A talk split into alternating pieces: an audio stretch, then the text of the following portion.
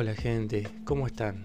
Hoy voy a hablar con ustedes de un tema que la verdad que eh, da que hablar porque generalmente trae enfermedades, ¿no? Supuestamente.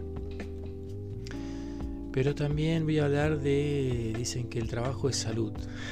No sé si escucharon alguna vez esa frase.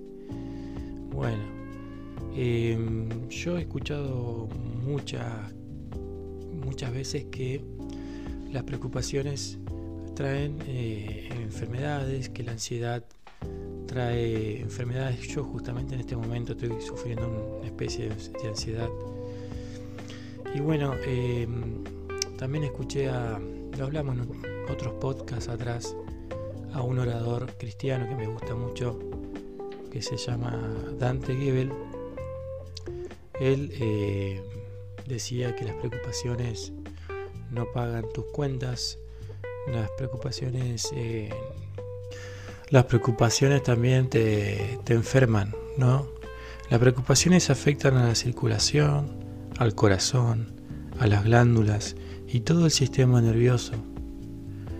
Jamás he sabido de nadie que haya muerto por exceso de trabajo, pero sí de muchos que han muerto de preocupación. Esto lo, ha dicho el doctor Carlos Mayo. Esta sola declaración señala vívidamente la importancia de mantener una mente serena, libre de toda ansiedad. Cuán difícil, ¿no? Qué tarea, qué tarea tan difícil que tenemos de liberarnos de las preocupaciones, ¿no? Justamente si analizamos la palabra preocupación, es antes de la ocupación, ¿no?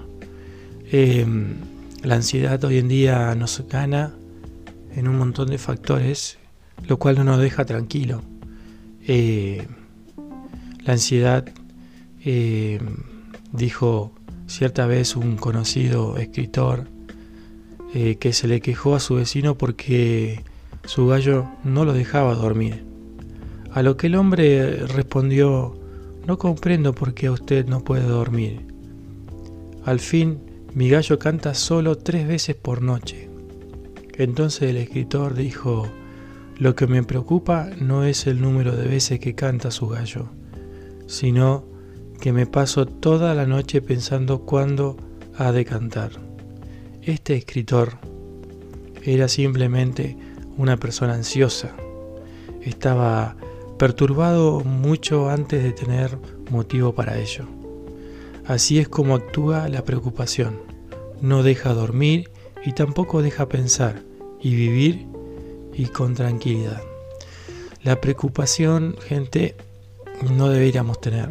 Y si tenemos preocupaciones, lo mejor en Crónicas de, de la Cruz es dejárselo al Señor. El Señor es quien debe llevar nuestras preocupaciones. Y nosotros sí ocuparnos. ¿sí? sí, es muy fácil la teoría, yo entiendo. Pero a veces eh, tenemos que dejar las cosas en la mano del Señor y nosotros ocuparnos de las cosas realmente esenciales, las cosas que no podemos manejar, como el tiempo, el pasado o el futuro, es eh, difícil que nosotros podamos manejar. ¿sí? ¿Podemos adelantarnos a alguna situación? Sí, podríamos adelantarnos a alguna situación eventual, ¿sí? pero eso no significa que vivamos el hoy. El vivir el hoy el presente es eh, dejar las preocupaciones en el Señor. Pensá cuando te levantás en hoy.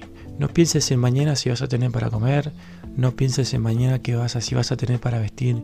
Ah, ahora recuerdo, hay un versículo que dice, si aún así a las aves del cielo no le falta nada, imagínense ustedes cuánto menos aún le faltará a sus hijos. Así que, gente, si no tenés para comer, si no tenés para vestir, no te preocupes.